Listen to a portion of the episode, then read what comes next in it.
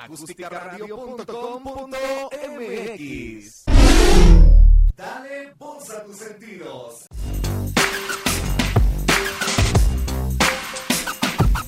Busca Acústica Radio en Twitter y Facebook, donde podrás encontrar tips y recomendaciones para mejorar tu estilo de vida. Acústica Radio, dale voz a tus sentidos.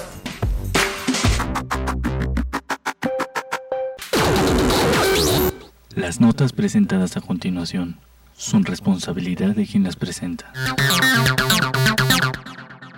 Hola, hola mis queridísimos Manches, feliz y contenta de que nos acompañen este día 2 de marzo del 2022. Y pues bueno, ya sabe que si usted muy bien informado quiere estar, pero sobre todo el mejor análisis político quiere escuchar, entonces Territorio Comanche debe de sintonizar lunes y miércoles de 2 a 3 de la tarde, solo por un Facebook Live de Acústica Radio. Y bueno, eh, muchísimas gracias a todos por vernos, por escucharnos, pero también por compartir y pues bueno, síganos a través de todas nuestras redes. Estamos como arroba acústica radio en Facebook, en TuneIn, estamos en Evox, estamos también en Apple Music, estamos en, este, en Facebook Watch, estamos básicamente en donde estés. Tenemos nuestro canal de Spotify, de Deezer, también, eh, también estamos en los podcasts de Google y pues bueno, nosotros nos encontramos donde tú te encuentres. Entonces, gracias a todos por el favor de su atención y sobre todo por su preferencia. Eh, el día de hoy estamos muy contentos porque... Eh, Carlos Vázquez, eh, un gran eh, compañero y amigo, pero eh, sobre todo un profesional en la materia, pues nos acompaña el día de hoy. Carlos, Carlos Vázquez es, internacionalista por, por la UNAM y también eh, es, este, es abogado por, eh, por, las universidades del bienestar y pues bueno, eh, básicamente pues cuenta con este expertise necesario que, que, requiere justamente el tema de Ucrania y Rusia, porque pues bueno, ha estado muy activo básicamente en, estas, en estos debates, tanto para las Naciones Unidas, eh, ya, sea en el TEC, en el ITAB, en el CIDE y el UNAM. Y entonces, pues bueno, eh, hoy nos acompaña Carlos, eh, Carlos Vázquez, compañero y, colega, como de que no. Entonces, pues bienvenido, queridísimo Carlos, bienvenido a este, este maravilloso espacio que es Territorio Comanche. Te damos la más cordial de las bienvenidas. Y pues bueno, vamos a entrarle a este tema tan, tan crudo, tan duro, que está aconteciendo básicamente eh, en el mundo, en todo caso, allá en, Europa eh, occidental como tal, y es, es un tema delicado básicamente por lo que conlleva. Entonces, eh, Rusia y también hoy Ucrania lamentablemente se encuentran en, en guerra. Entonces, es imposible no posicionarse en todo caso, es necesario, por supuesto, claro, eh, hoy la doctrina Estrada para México no aplica derivado a que, pues bueno, encontramos que si bien es cierto, en guerras anteriores, México se, había posicionado con esta doctrina Estrada para decir, bueno, eh, nosotros eh, no, no somos, este, somos en todo caso ajenos a todo esto, pues bueno, hoy no podemos hacernos básicamente de la vista gorda por una razón importante, porque básicamente estamos hablando de que eh, hoy contamos alrededor del mundo con tratados y acuerdos internacionales y también contamos con tratados y acuerdos que nos llevan básicamente a posicionarnos sí o sí. Si bien es cierto, la Cancillería de México ya se posicionó en contra de esto, va a tener repercusiones eh, en todo el mundo. De hecho, ya las está teniendo. Encontramos que el precio eh, en el aumento de, eh, del petróleo ya se está dando. Y pues bueno, hoy se cierran básicamente acuerdos y, y, se bloquean básicamente entradas y salidas básicamente de vuelos provenientes de Rusia. En todo caso, sin duda, una cuestión dura, tremenda para todos, sí, ¿Qué vamos a hacer? ¿Cuál es la posición, Carlos? Cuéntanos, ¿cuál es tu lectura en ese sentido ante este conflicto bélico eh, como tal de cara al 2014 en donde se dio primero la separación de Crimea? ¿Cuál es tu lectura?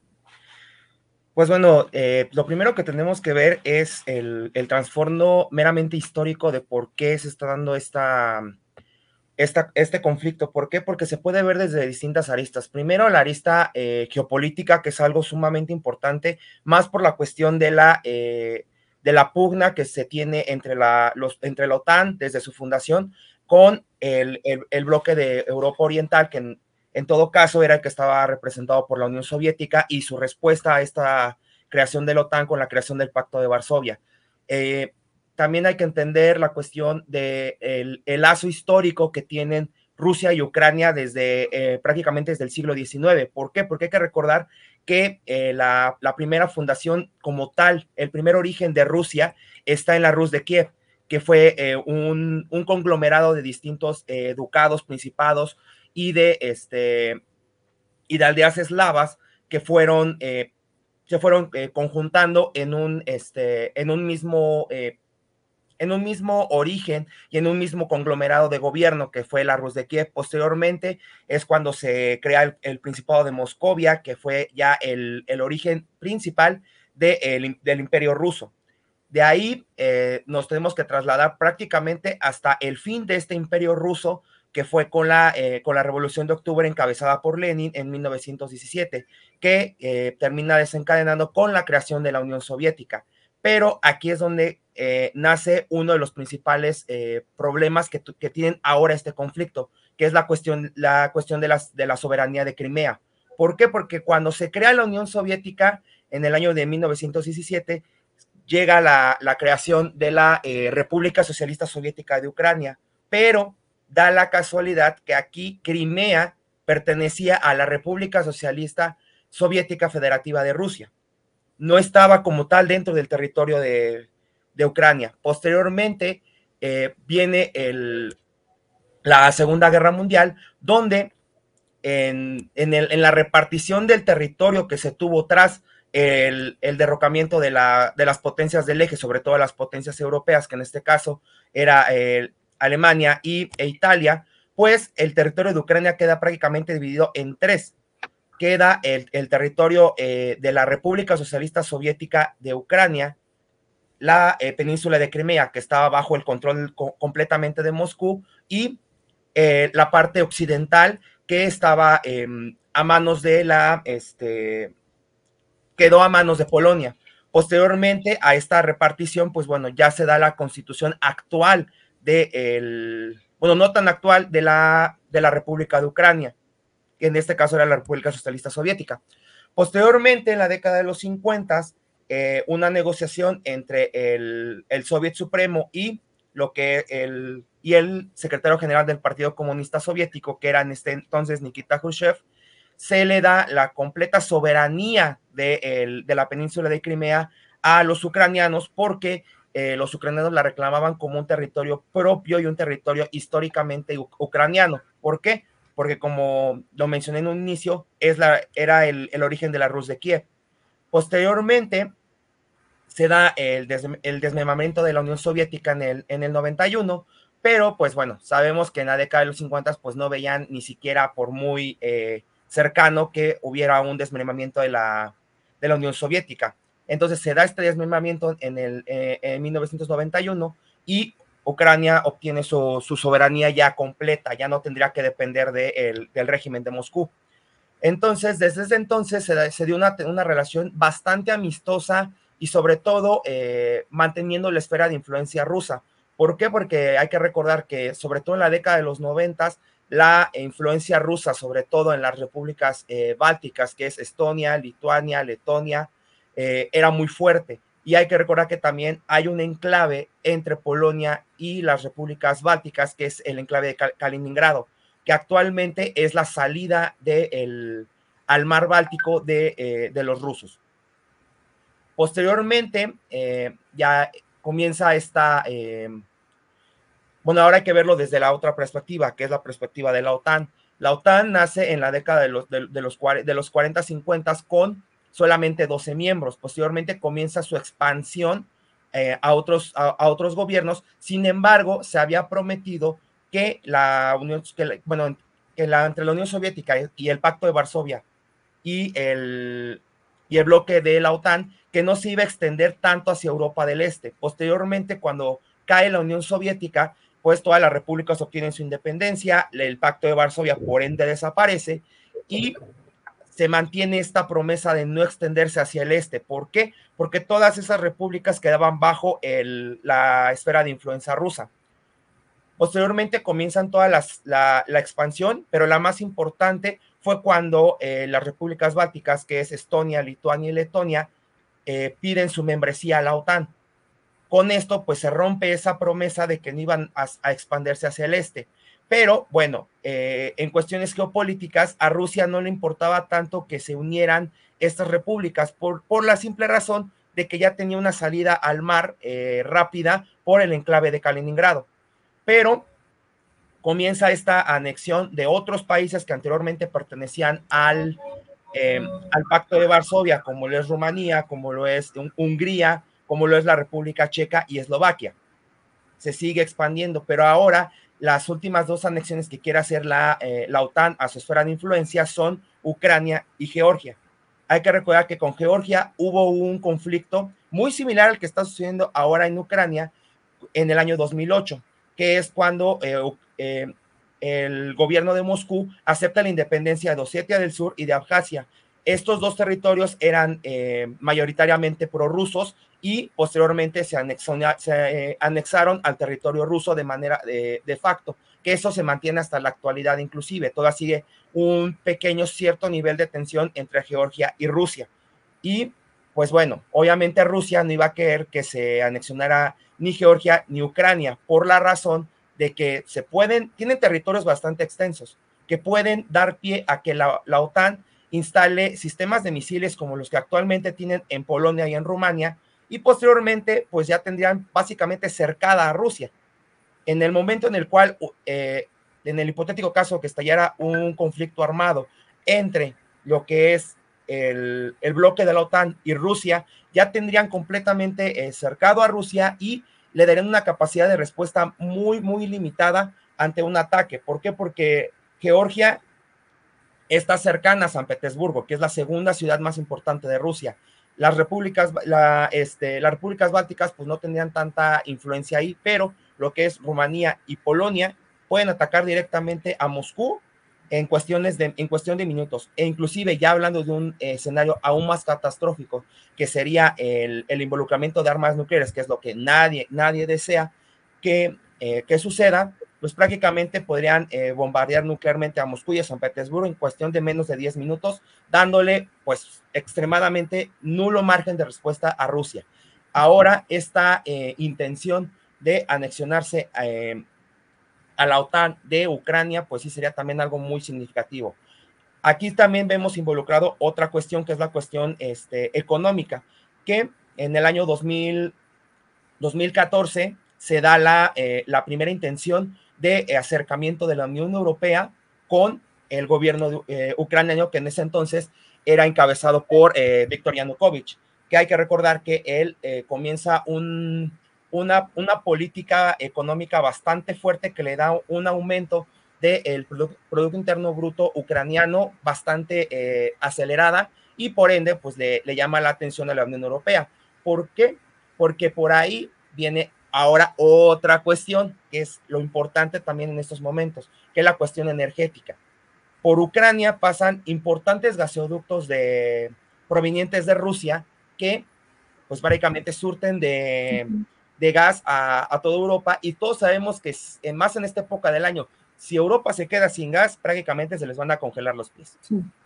Dependen completamente de el, del gas ruso sin embargo, también ya, ya tienen un acercamiento con Medio Oriente y pues, pero aún así, actualmente más del 70% del gas que, importan los países europeos proviene de Rusia.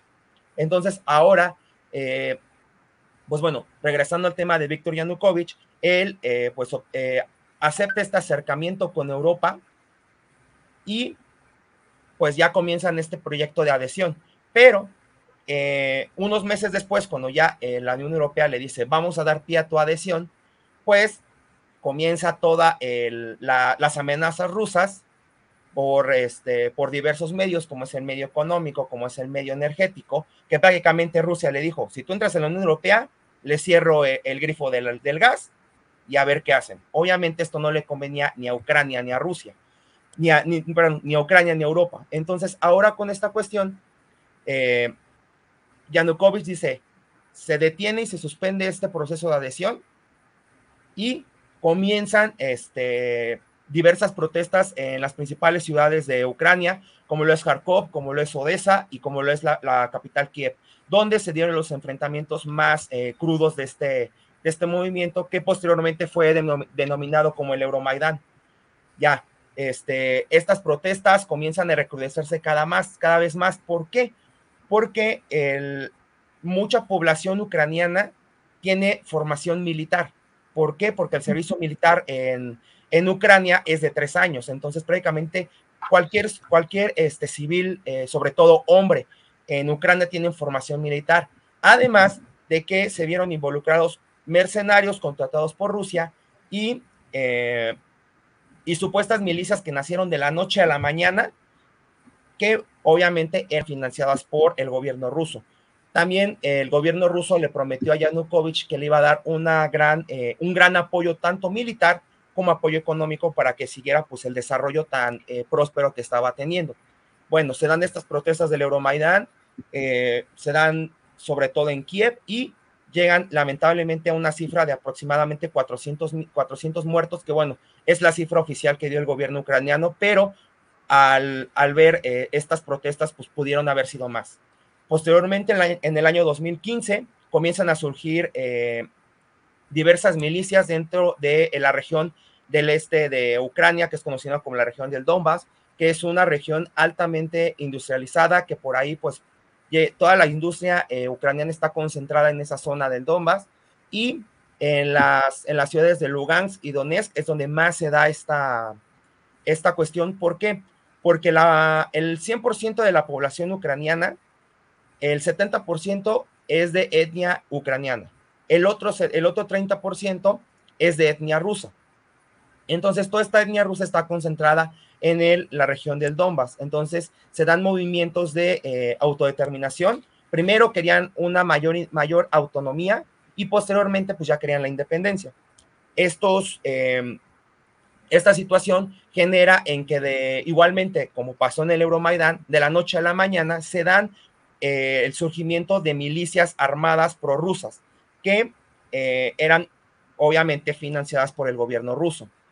Posteriormente a, estas, eh, a este inicio de, de diversos enfrentamientos entre los, las fuerzas ucranianas y las fuerzas de las fuerzas de autodeterminación de, Donas, de Donetsk y de Lugansk, pues se da con el control de las, de las ciudades por parte de estas milicias prorrusas y declaran la independencia unilateral de la República Popular de Lugansk y de la República Popular de, Kharkov, que esta pues no es muy llamada porque solamente duró alrededor de 15 días eh, proclamada. ¿Por qué? Porque se da esta, eh, eh, la República Popular de Kharkov nace posteriormente de que el, de que el Parlamento de la ciudad de Kharkov pues simplemente declaró su independencia, pero pues no se dio esta, esta como tal y toma su lugar la República Popular de Donetsk, que sí se dio el, que dio esta pues independencia de manera unilateral.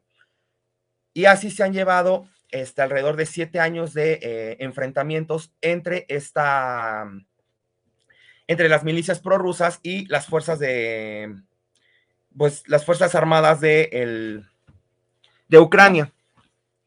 Este conflicto pues se eh, como ven, ya lleva bastante tiempo, ya lleva este, pues siete años desarrollándose. Sin embargo, como han visto, pues hay periodos de altas, periodos de bajas, periodos de altas, periodos de bajas. Esto es utilizado eh, meramente políticamente por los gobiernos tanto de Kiev como de Moscú.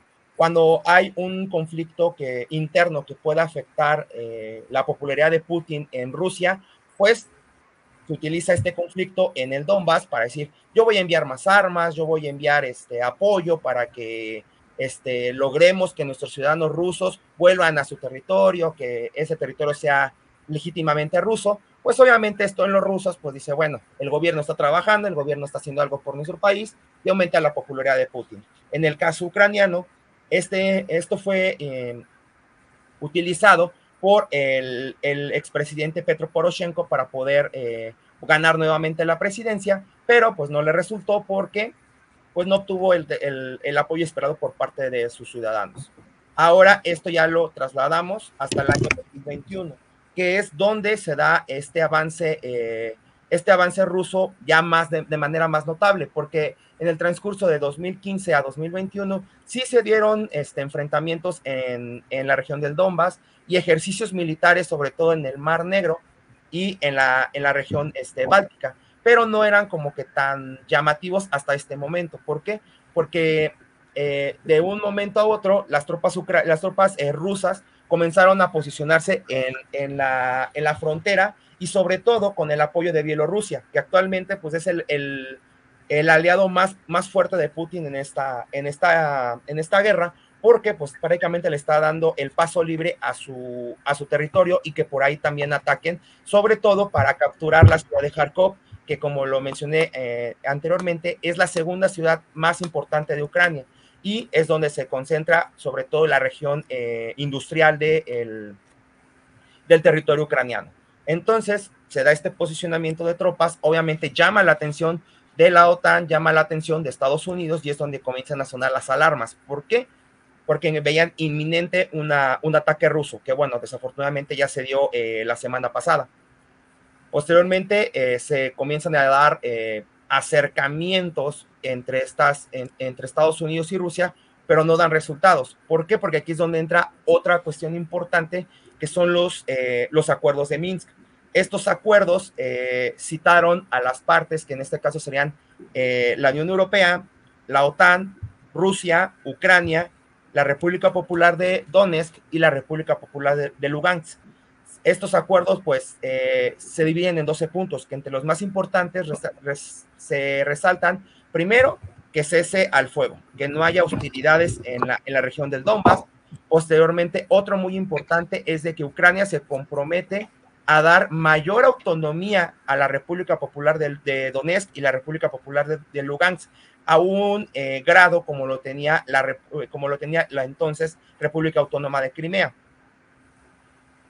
Entonces, esta situación eh, pues se ha ido eh, deteriorando porque eh, al, al, momento de hacer este, el mes pasado, el reconocimiento pleno por parte de Rusia de la independencia de Lugansk y de Donetsk, pues prácticamente con, con esto se dan los acuerdos de, de Minsk prácticamente eh, rotos porque violarían uno de los acuerdos que sería de que Rusia no reconocería a Lugansk y a Donetsk como independientes y mucho menos que les iba a proveer de armamento militar a estas milicias. Entonces, pues el momento en el cual eh, los líderes de estas, de, de estas dos autoproclamadas repúblicas le dan el paso libre a Rusia para que pueda comenzar eh, esta invasión, pues se rompen los acuerdos por parte de, de Rusia, por parte de Lugansk, por parte de Donetsk, y se da esta cuestión.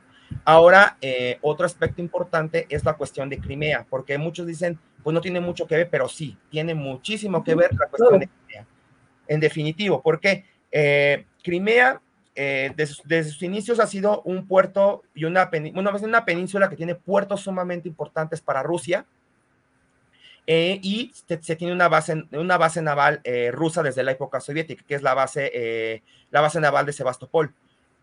En el momento en que se da eh, la independencia de Ucrania, Rusia le tendría que pagar un derecho de piso a Ucrania por alrededor de 2 mil millones de dólares anuales para que pudiera pues eh, establecer pues todos sus ejercicios militares, eh, patrullajes y toda esta cuestión. Pero en el momento en el que Putin anexiona eh, de manera unilateral a Crimea, pues ya no tiene que pagar este, este, este derecho de piso y con esto eh, pues afectaría, comienza a afectar la, la, economía rusa, la economía ucraniana, perdón, por la cuestión eh, aquí ya expresada. Entonces, ya regresando al, al, tema actual, pues se está viendo un, una guerra bastante cruda, bastante cruda. ¿Por qué? Porque Rusia quería hacer una estrategia de guerra rápida. Quería, que, creía que iba a ser fácil tomar primeramente la ciudad de Odessa, que es el, la única salida al mar que ahorita le queda a, a Ucrania, es el, puerto más importante ucraniano, entonces eh, querían atacar por eh, la región del Donbass y por la región de eh, Crimea para tomar este, la ciudad de Odessa. Pero actualmente, pues están, están encontrando una, una, resistencia ucraniana que realmente no se esperaban, que no se esperaban que la población tomara las armas y por armas quiero decir que no, no tomaron este, misiles, no tomaron rifles, sino inclusive tomaron todo lo que se encontraban tomaban inclusive piedras, palos, ponían barricadas, ponían este, muchas cosas para defender eh, las ciudades que quedan de paso hacia eh, la región de Odessa. Y aquí pues claramente me recuerda eh, una, una, película que es el, que Star Wars, sobre todo el episodio 6, la batalla de Endor. ¿Por qué? Porque aquí podemos, podemos poner que Rusia son las fuerzas del imperio y Ucrania es Endor. O sea, se está dando prácticamente ese, ese nivel de batalla. Se oye muy burda la comparación, pero es para que pueda entender el grado de, de, disparidad militar que tienen Ucrania y que, tienen, este, que tiene Rusia. Posteriormente, eh, también se quería tomar la ciudad de Kharkov, como lo mencioné, es la segunda ciudad en importancia, y posteriormente al tomar estas dos ciudades, iniciar la marcha a Kiev, tomar Kiev y con esto pues dar por finalizada esta, esta operación militar, pero le está costando demasiado trabajo a los rusos eh, tomar estas ciudades por la resistencia tanto civil como la resistencia militar, porque se ha, estado viendo eh, en diversos eh, medios de comunicación y sobre todo en redes sociales que inclusive celebridades ucranianas están tomando las armas están tomando eh, los rifles, están tomando formación para poder atacar a las fuerzas rusas. El primer caso que se dio fue eh, de, una, em, de una reina de belleza ucraniana que pues prácticamente como, como decía la nota, cambió el glamour por las armas. Entonces se la ha visto combatiendo em, contra las fuerzas rusas. Otro importante em, personaje es Vitaly Klitschko. Todos sabemos lo que hizo este, este hombre en el boxeo, que es una figura este, pues muy reconocida del boxeo, que bueno, tras su, su retiro de, lo, del ring, pues tomó la, la, carrera política y actualmente es el alcalde de Kiev. Se le ha visto tomando, se le ha visto con rifles y atacando. Eh, otro personaje importante es el entrenador del sheriff de Tiraspol, que bueno, tomó una relevancia importante a los inicios de la actual Champions League, porque pues derrotó al, al, Real Madrid en el mismísimo Santiago Bernabéu, que muchos decían, no, pues los va a golear porque son un, equipo pues bastante limitado. Pero bueno, ya vimos lo que, lo que logró hacer y actualmente pues ese equipo se encuentra eh, compitiendo en la Europa League. Pero este, este, este entrenador también tomó las armas y se fue a defender su país. Entonces es algo pues muy crudo, muy, muy fuerte, las escenas que se están viendo actualmente en los medios de comunicación de los civiles huyendo de familias que prácticamente se están separando. ¿Por qué? Porque en el momento en el que el presidente eh, Zelensky llama, el, bueno, activa el, la ley marcial, esto implica que todos los, eh, los hombres que estén en edad militar, pues deben de quedarse en Ucrania. Y no años, Entonces es una situación bastante... Es algo que, que, darle eh, esta parte con, con, esa cuestión tremendamente insostenible por, un, por una parte, porque al final del día eh, hay violaciones, múltiples violaciones a los derechos humanos, por supuesto, ¿no? Las razones políticas no deben de imperar encima de los derechos humanos. Esto, eh, esto es algo que tenemos que entender.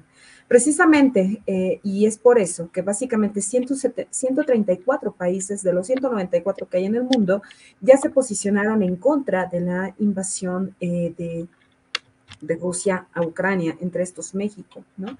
Encontramos también eh, que quienes quedaron básicamente en abstención y quienes guardaron silencio fue la India, China, y China es un punto estratégico como tal, porque si China, eh, pues, se entromete en esta parte, eh, podemos ver básicamente los estragos económicos que esto va a dejar. ¿Por qué? De entrada, porque sabemos que China eh, tiene un, este, un posicionamiento político muy fuerte, pero sobre todo económico. Y en ese sentido, eh, va, a dejar consecuencias económicas esta absurda guerra? Sí. ¿Por qué es absurda? Por una razón, porque básicamente eh, encontramos a todo esto que ya nos explicó muy bien Carlos, hay que señalar de entrada que, eh, que, básicamente el mundo ha cambiado. Sin embargo, vemos la resistencia de parte de, eh, de, Putin como tal a poder cambiar en ese sentido. Entonces, hoy encontramos que también Vladimir Putin no está escuchando a su sociedad.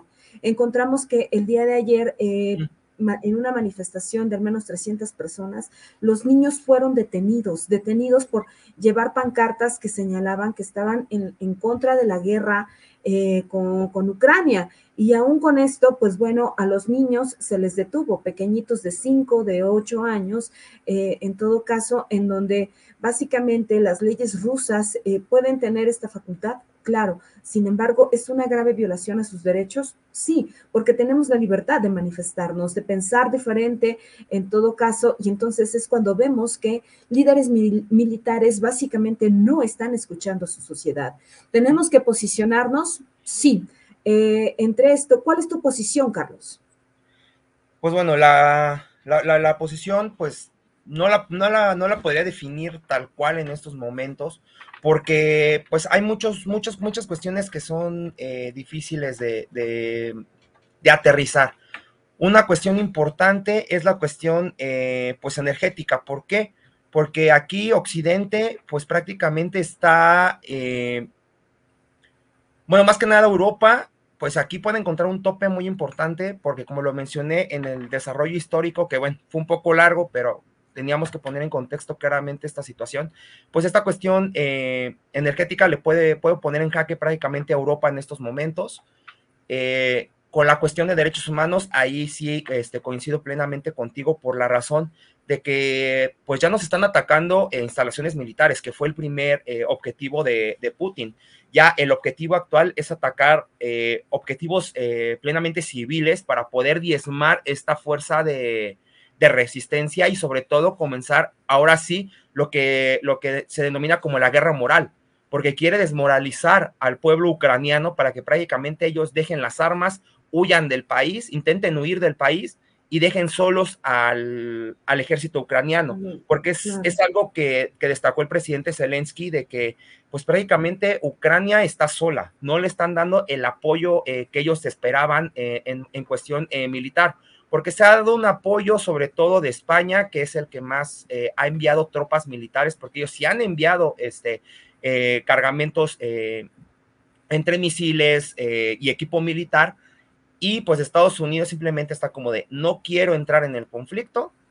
Otros países, por ejemplo Alemania, que es el más notable, es porque dio un cambio prácticamente radical a su política exterior con respecto a los conflictos armados, porque ya eh, primeramente se comprometió a dar el 2% de su Producto Interno Bruto a esta cuestión de, equipamiento militar, que es el compromiso que se dio desde el año 2017 con la OTAN, que todos los Estados miembros deben de dar al menos el 2% de su Producto Interno Bruto a gasto militar. Entonces, eh, Alemania ya lo está llevando, inclusive eh, actualmente en el Bundestag se está llevando este debate para, para, aprobar una reforma constitucional donde se menciona esta situación de que es el, el 2% debe de ser para gasto militar. Y eh, otra, otra cuestión, en la cuestión económica, se vienen aquí pues grandes, se están viendo grandes sanciones a Rusia por parte de Estados Unidos, que ya congeló todos los activos rusos dentro del territorio estadounidense. Eh, la Unión Europea ha congelado eh, los, los activos que tienen tanto eh, Sergei Lavrov, que es el ministro del exterior ruso, y de Vladimir Putin. Que bueno, estas sanciones tanto, no tanto afecta a, a Rusia directamente, ¿por qué? Porque la misma constitución rusa especifica que los miembros del gabinete eh, federal de Rusia y el presidente no pueden tener activos eh, propios a su nombre fuera de territorio ruso. Entonces, serían pequeños, eh, pequeñas afectaciones. Otra cuestión importante que sí, también hay que, hay, que, hay que rescatar, la cuestión deportiva, porque ya se está involucrando esta cuestión meramente deportiva. La semana pasada Francia estaba pidiendo, bueno, la Federación Francesa de Fútbol estaba pidiéndole a la FIFA que eh, pues suspendiera a Rusia de la eliminatoria actualmente que se está llevando en Europa, porque ahorita se están llevando eh, las rondas de knockout en la, eh, en la UEFA donde los nueve, los, los equipos fueron acomodados en las llamadas tres rutas y Rusia estaba acomodada en, en la ruta con Polonia. Entonces, este, pues ya prácticamente Rusia queda fuera del, del Mundial de Qatar. También eh, la UEFA tomó decisiones radicales, que fue la suspensión también de, este, de los equipos rusos de todas las competencias. Es decir, el Spartak de Moscú, que había avanzado eh, como líder de grupo en la Europa League, pues ya queda fuera de esta competición. En dado caso que el Zenit de San Petersburgo hubiera pasado en su serie igual de la Europa League contra el Betis de España, pues hubiera eh, quedado fuera. Hoy por la mañana se da eh, esta noticia por parte de la Federación Internacional de Tenis que acaba de dar eh, el comunicado de que va a suspender a Rusia y a todos sus equipos de las competiciones de equipos. ¿Esto qué quiere decir? Hay que, hay que aclarar una situación, que si van a poder seguir compitiendo de manera individual los atletas rusos y bielorrusos, porque aquí involucraron a Bielorrusia. Sí. Entonces, van a poder seguir compitiendo de manera este, individual, pero no van a poder mostrar ninguna este, insignia o algo que diga que son bielorrusos o que son rusos. Esto, ¿qué consecuencia ya tiene de manera directa? Y bueno, aquí, pues nosotros como mexicanos vemos bastante beneficiados porque la, la, la ronda que se iba a llevar eh, en, pues en, en unos días contra Bielorrusia en la Copa Davis para poder eh, determinar qué, eh, qué, equipo pasaba al Grupo Mundial 1, pues ya se da por, eh, por cancelada por esta suspensión de Bielorrusia y México pasa automáticamente al Grupo Mundial 1, que es algo que no se daba desde 1997, cuando pues desafortunadamente se cayó en la serie contra Alemania por un aplastante marcador de cinco series a cero. Entonces, se está dando todo este involucramiento de, del deporte porque ya se están eh, suspendiendo a, los equipos rusos, que bueno, pues ya tenían desde hace eh, algunos años una suspensión por parte del Comité Olímpico Internacional por un caso de masivo de dopaje que era eh, avalado por el Estado ruso que, bueno, en los Juegos Olímpicos de, el, de, Tokio del 2020, que fueron trasladados a 2021, pues no pudieron competir bajo su bandera, sino bajo la bandera del Comité eh, Olímpico Ruso. Posteriormente, en los pasados Juegos de Invierno tampoco pudieron competir. Entonces, eh, se está viendo que el deporte también está eh, viéndose afectado por esta situación. ya han habido protestas por parte de, de varios jugadores ucranianos en diversas competiciones europeas porque están mostrando eh, mensajes de no a la guerra, están mostrando mensajes de yo apoyo a Rusia, inclusive eh, ya se ha mostrado posicionamiento por parte de algunos jugadores eh, que militan en la, en la Serie A italiana de que quieren ir a combatir a Rusia, quieren ir a combatir contra Rusia. Entonces, imagínate toda esta cuestión de sentimiento de que pues estoy lejos de mi país, tengo que hacer algo, tengo que ir a defender mi patria. Entonces, es, es algo completamente que no se había visto antes, más que nada porque no había, eh, desafortunadamente, afortunadamente no había eh, ocurrido un evento de esta, un conflicto de esta magnitud donde pues se viene involucrado tantos, eh, tantas aristas de, del, mundo este, involucradas. Y ahora, también otra cuestión donde se debe tomar un claro posicionamiento es la cuestión sobre todo de la cuestión geopolítica, porque ya eh, la Unión Europea hace dos días le dio la entrada prácticamente abierta a Ucrania a pertenecer y el presidente Zelensky se le vio con un, este, pues con un uniforme militar firmando el proyecto de adhesión para la Unión Europea. Entonces, esto se está poniendo bastante, bastante fuerte y pues desafortunadamente la cuestión humanitaria ya se está viendo pues sumamente rebasada, sumamente rebasada. ¿Por qué? Porque primeramente, pues por las cuestiones de la eh, autoproclamación de las repúblicas de Lugansk y de Donetsk, toda esta, todas estas, estas dos este, regiones pues están prácticamente desoladas, están, la población civil ni siquiera puede salir libremente a la calle porque en cualquier momento puede haber un enfrentamiento. Eh, en Kiev ya se está viendo una huida masiva de personas. Eh, eh, inclusive puedo citar dos, dos videos eh, que yo vi en, redes sociales que fueron bastante horribles. Uno fue un mensaje de un militar ucraniano que se grabó despidiéndose de su, de su familia. se, se, grabó diciendo voy a defender a mi país, tal vez sea la última vez que me vean, la última vez que yo pueda despedir, no olviden que los quiero. Yo vi ese video y pues no sentí un nudo en la garganta horrible porque digo, o sea, puede, que, puede ser que sobreviva, puede ser que no. Otro video que este, no se dio a conocer eh, el nombre de este, de este militar, que, que, destruyó uno de los puentes importantes de entrada a Kiev, que eh, se instaló un, un, sistema de, de, bombas dentro de este puente, pero cuando estaba pasando la columna rusa, pues no funcionó. Y él que tuvo que hacer, pues prácticamente activarlo de manera manual. que provocó? Pues que este soldado este, muriera de una manera pues horrible, porque tenía que ser morir despedazado por, por las bombas, pero bueno, logró detener afortunadamente el avance ruso, pero bueno, a costa de su vida. Otro video que también pude ver fue uno donde un, este, un auto particular intenta escapar y el tanque ruso prácticamente le pasa por encima. Sí. Que le pasa por encima, que bueno, afortunadamente, el, porque era un adulto mayor el que estaba conduciendo ese automóvil, sobrevivió de milagro, porque pues sabemos lo que implica que te pase un tanque encima, pero sobrevivió de puro milagro y pues lo está contando. Entonces, son cuestiones que ahorita se están viendo bastante, bastante feas. Justamente eh, en ese sentido, hoy encontramos que eh, básicamente ante este ingreso de Ucrania en la OTAN, eh, va a tener un costo político mucho, muy alto. Eh, hablamos de que entonces se puede llegar a desatar una tercera guerra mundial, lamentablemente, en espera de que básicamente eh, esto no llegue, ¿no? y que básicamente nos estemos, o por lo menos yo me esté equivocando, pido básicamente eso, porque vaya, ¿no? Las consecuencias serían tremendamente desastrosas.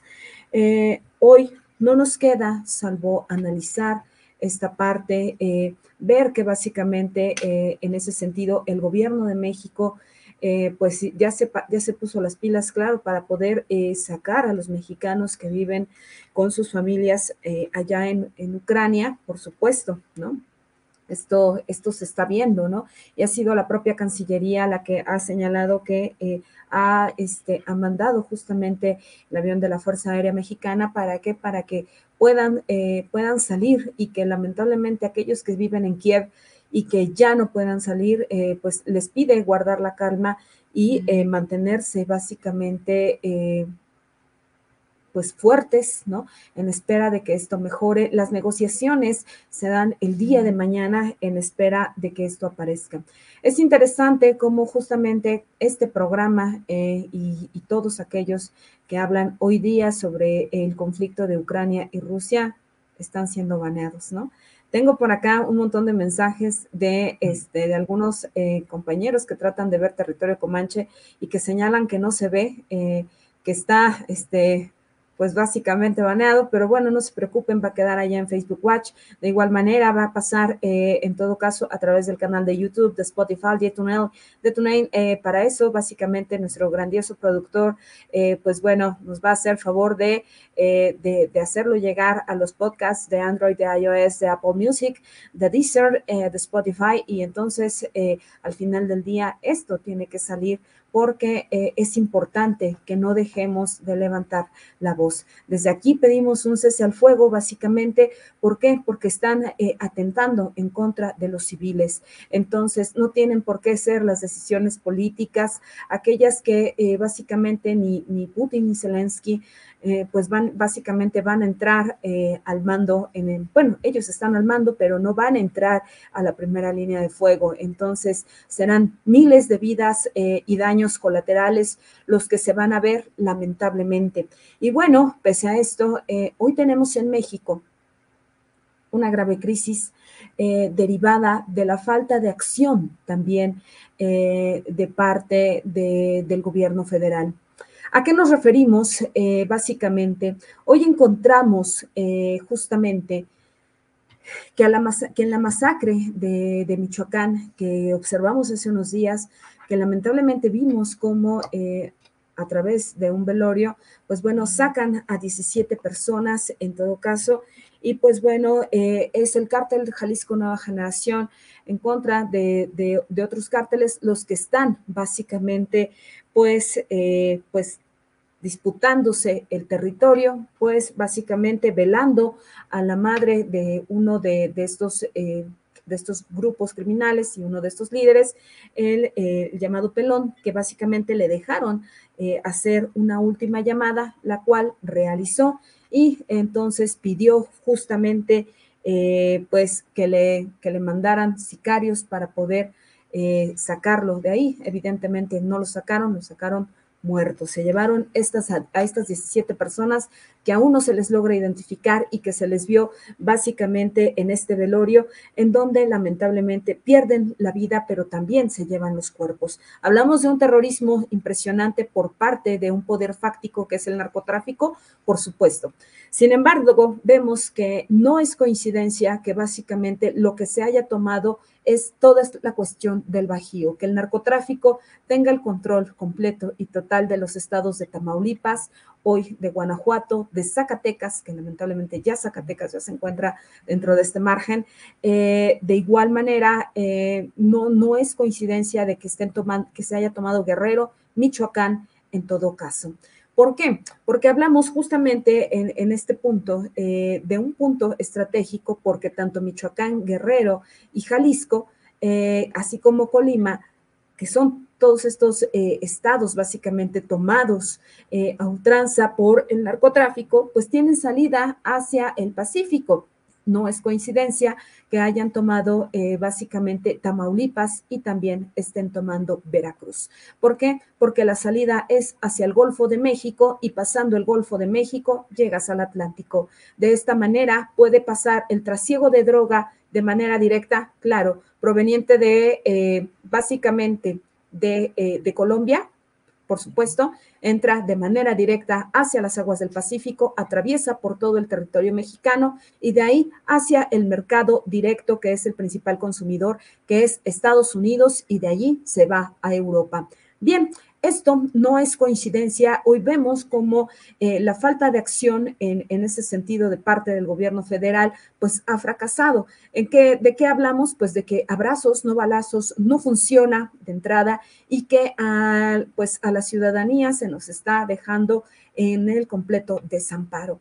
Eh, hoy vemos básicamente cómo el limón se encuentra por los cielos por una razón, porque han sido grupos del narcotráfico los que han tomado estos... Eh, estos territorios limoneros y también aguacateros, en donde hoy básicamente tienen el control del, aguacate y también lo exportan ellos en todo caso, ¿no? Lo exportan a Europa, lo exportan a Asia y entonces, pues bueno, deja ganancias impresionantes. Eh, no es coincidencia que hayan tomado el Bajío por una razón, porque eh, no solamente es la amapola, no solamente es la cocaína, no es la marihuana. Considero que estas drogas ya ni siquiera dejan las ganancias eh, que dejaba como, como tal en los años 70 y 80. Hoy hablamos de que eh, se hacen drogas sintéticas, fentanilo, por ejemplo, y que esto pues requiere básicamente, aunque tengas una casa, un departamento, y no necesites más cosas, ¿no? Entonces, eh, ¿cuál es la estrategia? Plantarse justamente en zonas residenciales o en zonas habitacionales, en donde básicamente eh, es esta cortina la que no permite la ubicación de estos. Eh, pues de estos laboratorios clandestinos. De esta forma se da justamente el, el, uso de la droga en todo caso y pues bueno, de ahí mismo sale precisamente para su venta tanto en Estados Unidos como en Europa. Ahora bien, encontramos que, eh, ¿por qué no ha querido entrarle eh, al gobierno, el gobierno federal? Deja en claro, básicamente, que la falta de inacción en ese sentido también proviene básicamente de acuerdos, en todo caso, desde que antes de que entrara la cuarta transformación. El no querer entrarle al tema implica, en todo caso, eh, tener una complicidad en silencio. Entonces, eh, ¿qué le espera a toda la población del territorio mexicano, porque estamos hablando de que básicamente se atraviesa todo el territorio mexicano, ¿no? ¿Han tomado Oaxaca? Claro, por supuesto, porque uno de los puertos más importantes es el de Salina Cruz y el paso por el Istmo de Tehuantepec. Entonces, hoy encontramos que justamente esto va a cobrar infinidad de vidas. ¿Qué vamos a hacer, Carlos? Pues es que es algo, es algo completamente ya insostenible esta cuestión del, de, la, de, la, guerra contra el narcotráfico, que bueno, desafortunadamente Andrés Manuel está diciendo que no hay guerra, que ya se acabó eso, pero pues estamos en una grave situación, porque inclusive o sea, estamos ahorita con la cuestión que anteriormente tocábamos del conflicto ruso-ucraniano, que México es que queremos la paz, queremos este, que no se llegue a mayores, y es como de, va, no quieres la paz en Europa del Este, quieres la paz en Europa del Este, pero no tienes la paz dentro de tu territorio, es algo completamente eh, inverosímil. Entonces no podemos estar hablando allá afuera de somos un país pacífico cuando aquí adentro nos estamos desangrando completamente. Porque esa situación que tocas de, de la masacre fue, fue increíble. O sea, yo no simplemente he visto fusilan a 17, a 17 personas y fue como de, ¿cómo no? O sea, no habíamos llegado a ese grado de, de crueldad, porque sí habíamos visto de que había enfrentamientos, de que pues desafortunadamente había este, bajas de tanto de un bando como del otro, que, o sea, digo desafortunadamente porque tanto sean policías como sean narcotraficantes, se de cuenta, son humanos y pues es lamentable la pérdida de una persona. Entonces, es completamente eh, inverosímil que el gobierno mexicano se esté poniendo eh, queriendo decir, sí, vamos por la paz en Europa, pero no tienes la paz aquí adentro. Entonces, la estrategia de abrazos no balazos no ha funcionado, no tiene todo ese, no tiene ese peso que se, que se, esperaba que tuviera por parte de la, del gobierno. Y pues Andrés Manuel simplemente, mientras Michoacán se sigue desangrando, sigue diciendo XY cosa en la mañanera que no tiene absolutamente nada que ver y busca tapar esta situación porque yo cuando ya pude, tuve oportunidad de ver el video en, en, eh, en redes sociales, o sea, la persona que, que estaba grabando, o sea, desafortunadamente volteó el, el, celular o con lo que estaba grabando, lo volteó para no ver cómo, pues, prácticamente los acribillaban, porque están, eh, hoy en la mañana estaban diciendo, ¿no? De que no se ha encontrado rastro de los cuerpos, que no se sabe a dónde los dejaron, que no se llevaban hasta agua y llevaban inclusive este jabón para poder limpiar la escena, o sea, es increíble en todo caso. Eh, hablamos que esta masacre se dio justamente dos horas antes eh, y, las autoridades llegaron hasta las cinco de la tarde. Llega. Esto fue a las tres y ellos llegaron a las cinco. ¿Ya para qué? ok, bueno, no, se encontraron los cuerpos, se están buscando. Considero que al término de este sexenio va a haber mayor número de muertes, en todo caso, eh, de una manera más cruel y más vil, entonces, y que entonces la parte centro del país está en grave riesgo. O sea, no es gratuito como tal que Morelos esté completamente tomado por el narcotráfico, pese a tener al peor de los gobiernos encabezado por Cuauhtémoc Blanco y de igual manera lo que está pasando en la Ciudad de México. O sea, vemos cómo la Unión Tepito, el cártel de Tláhuac, está tomando eh, básicamente la ciudad. Ya no tarda básicamente en desangrarse este país, mientras al presidente no le está importando tener a la Unión Tepito a unas cuadras de Palacio Nacional. Exactamente. Entonces, o sea, la realidad, Carlos, es que quienes vamos a pagar todo esto, vamos a ser la ciudadanía mientras la cuarta transformación sigue pensando, ¿no?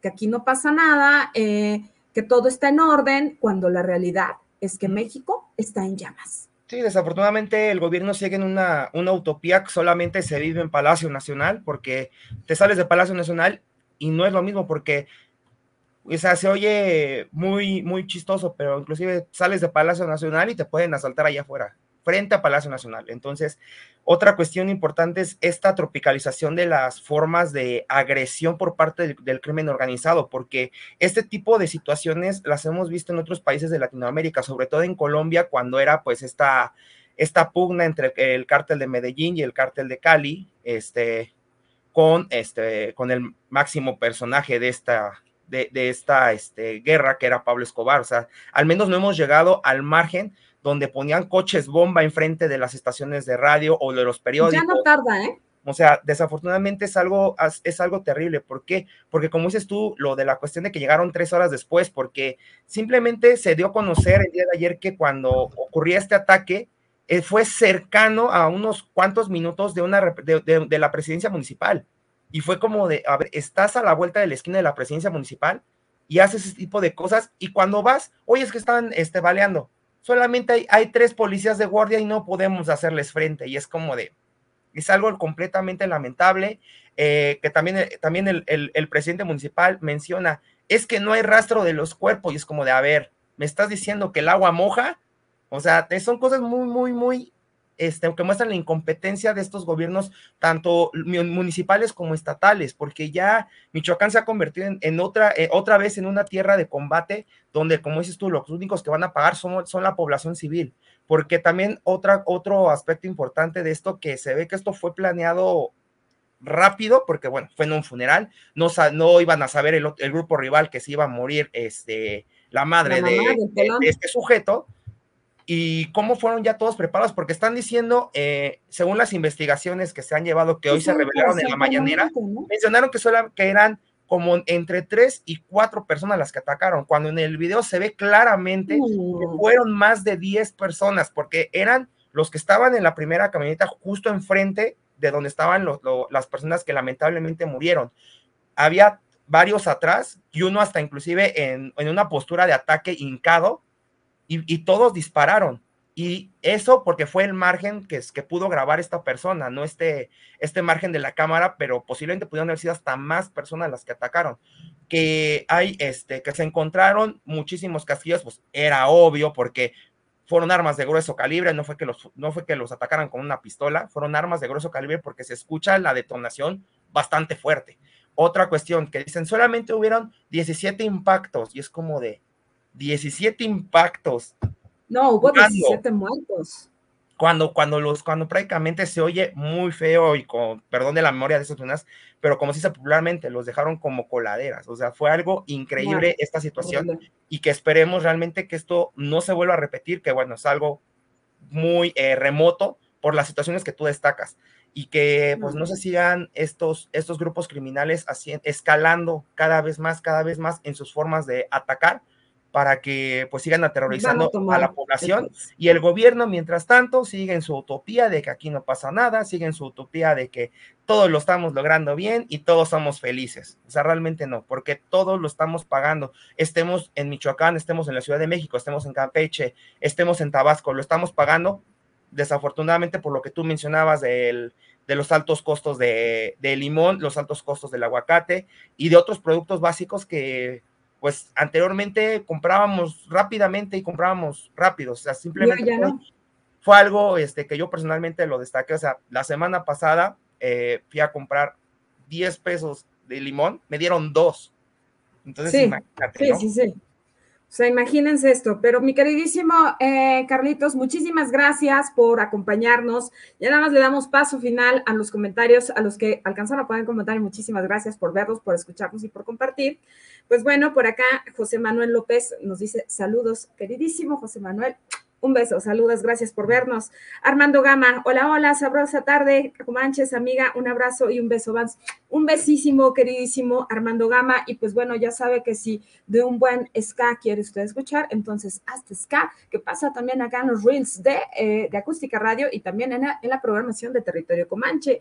Gloria Martínez, excelente programa de análisis. Saludos, Vane, y saludos, Carlos. Pues bueno, nosotros ya nos vamos, lamentablemente, esta hora se nos fue rapidísimo entonces, eh, Gracias, gracias a Carlos por acompañarnos eh, y por, nos, por prestarnos esta hora de, su tiempo. Y pues bueno, nosotros nos vemos y nos escuchamos el lunes en punto de las 2 de la tarde aquí en Territorio Comanche. Y ahora sí, nos vamos, le damos paso y micrófono abierto a nuestra queridísima Sara Vázquez, porque ya está oliendo rico, huele delicioso y la cocineta de Sara ya está al aire. Gracias a todos y bye bye. Gracias, nos vemos, hasta luego, cuídense.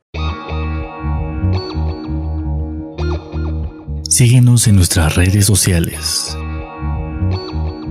en Twitter como arroba acústica-radio. En Facebook como acústica radio. Y suscríbete a nuestro canal de YouTube, en donde podrás seguir nuestras transmisiones en vivo. Dale voz a tus sentidos.